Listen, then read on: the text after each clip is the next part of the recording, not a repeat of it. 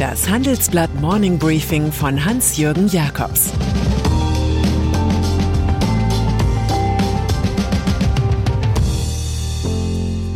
Guten Morgen allerseits.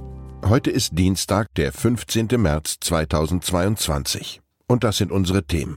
Give Peace a Chance im Putin TV. Was die Telekom und Sennheiser trennt. Die vielen Rabattkarten der Politik. Ukraine-Krieg. Ganz zu stoppen ist der Protest gegen den Ukraine-Krieg selbst in Russland nicht. So kaperte eine Redakteurin gestern die wichtigste Nachrichtensendung des russischen Staatsfernsehens. Während der Live-Sendung stellte sie sich mit einem Antikriegsposter hinter der Moderatorin auf. Zu lesen war Stoppt den Krieg, glaubt nicht der Propaganda, ihr werdet hier angelogen, Russen gegen den Krieg. Marina Ovsianikova, Mitarbeiterin von Channel One, hatte die Aktion zuvor in sozialen Netzwerken angekündigt. Ihr Vater sei Ukrainer und der Krieg ein Verbrechen, für das Wladimir Putin verantwortlich sei, erklärte sie da. Wir sind russische Bürger, wir wissen, wie man denkt, wir sind intelligent. Es liegt in unserer Macht, diesen Wahnsinn zu beenden. Geht zu den Protesten, habt vor nichts Angst, sie können uns nicht alle wegsperren. Das klingt, als habe sie den inhaftierten Oppositionellen Alexei Nawalny und seine Kritik am wahnsinnigen Zaren sehr genau registriert. Die Aktivistin wurde natürlich sofort festgenommen. Ovsianikova ist nun eine Heldin dieses Kriegs.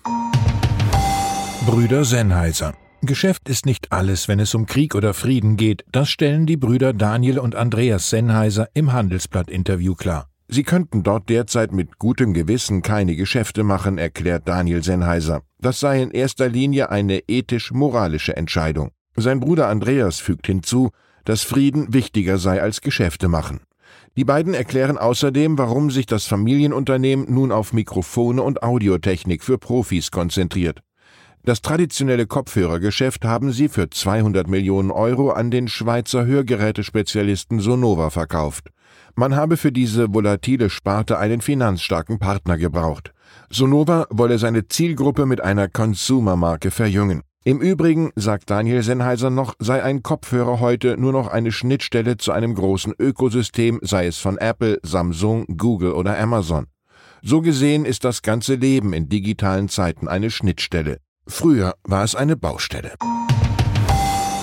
Telekom in Russland.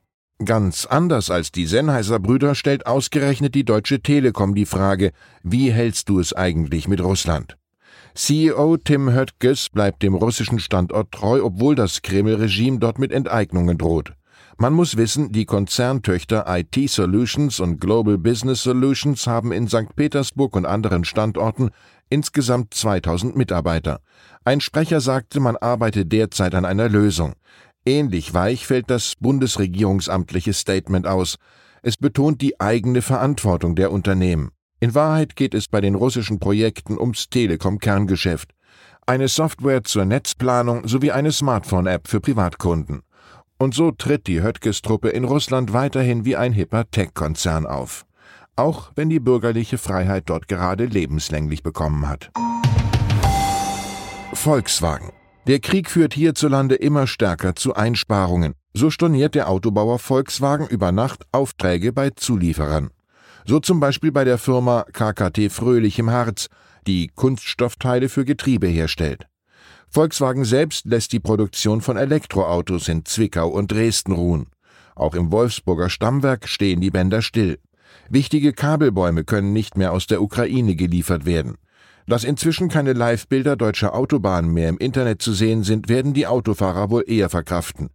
Die Verkehrskameras der Autobahn GmbH stünden aufgrund der aktuellen sicherheitspolitischen Entwicklungen in Europa derzeit nicht zur Verfügung. Bundeswehr Größte Auswirkungen hat Putins Krieg auch auf den Bundeshaushalt. Der wird am Mittwoch im Bundeskabinett zwar beschlossen, er ist aber noch am selben Tag ein Fall fürs Altpapier. Zusätzlich zu dem bereits geplanten Defizit von 100 Milliarden Euro sind weitere hohe Beträge nötig. So wurde der Kauf von 35 Exemplaren des amerikanischen Tarnkappenjets F-35 beschlossen. Stückpreis rund 100 Millionen Euro. Ein Ergänzungshaushalt soll dem Team um Olaf Scholz Luft zur Bewältigung der Kriegskosten verschaffen. Spritpreise. Die Frage, wie die Verbraucher zu entlasten seien, hat einen politischen Kreativitätsschub ausgelöst.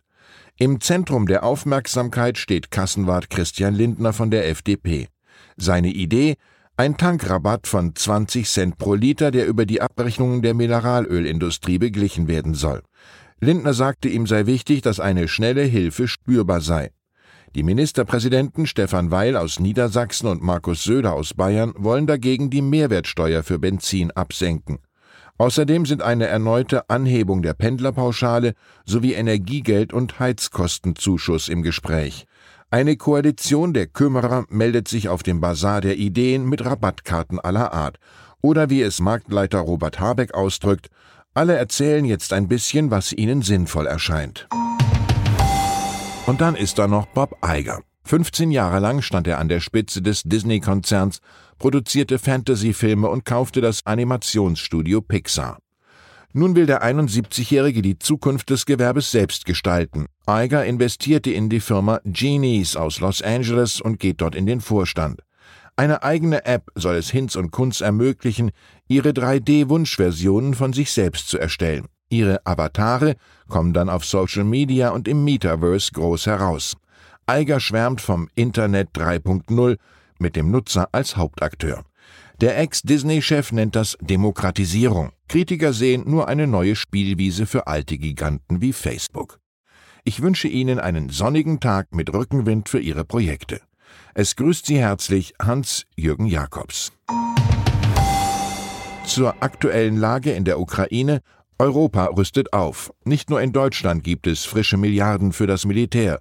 Der gesamte Kontinent befindet sich im Krisenmodus, nur Spanien zieht nicht mit. Weitere Nachrichten finden Sie fortlaufend auf handelsblatt.com-ukraine. Das war das Handelsblatt Morning Briefing von Hans-Jürgen Jakobs, gesprochen von Peter Hofmann.